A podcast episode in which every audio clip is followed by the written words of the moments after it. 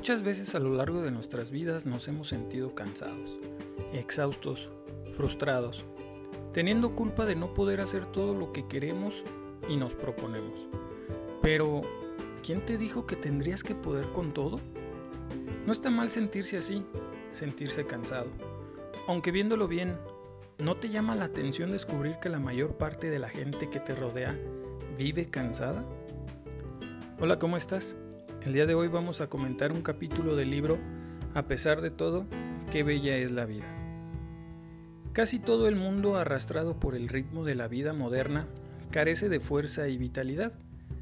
Tal vez están demasiado atareados para encontrar un poco de reposo o para disfrutar de un momento de felicidad.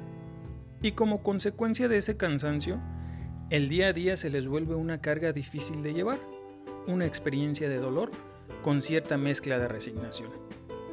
Pero semejante estado físico y anímico no termina ahí.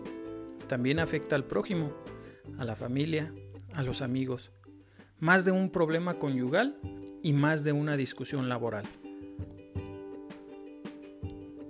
¿Por qué esta clase de cansancio se ha generalizado tanto en nuestros días?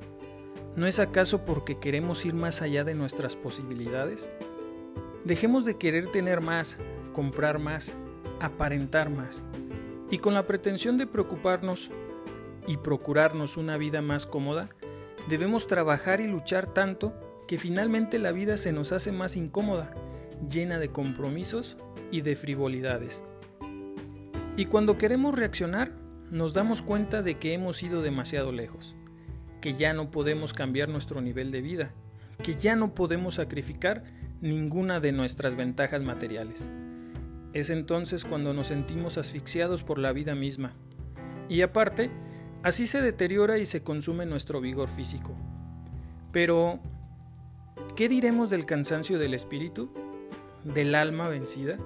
¿Agobiada de tanto luchar? ¿Qué diremos del alma superada por la conciencia culpable que roba la paz interior? ¿Del corazón adolorido, incrédulo y solitario que gime por un poco de comprensión?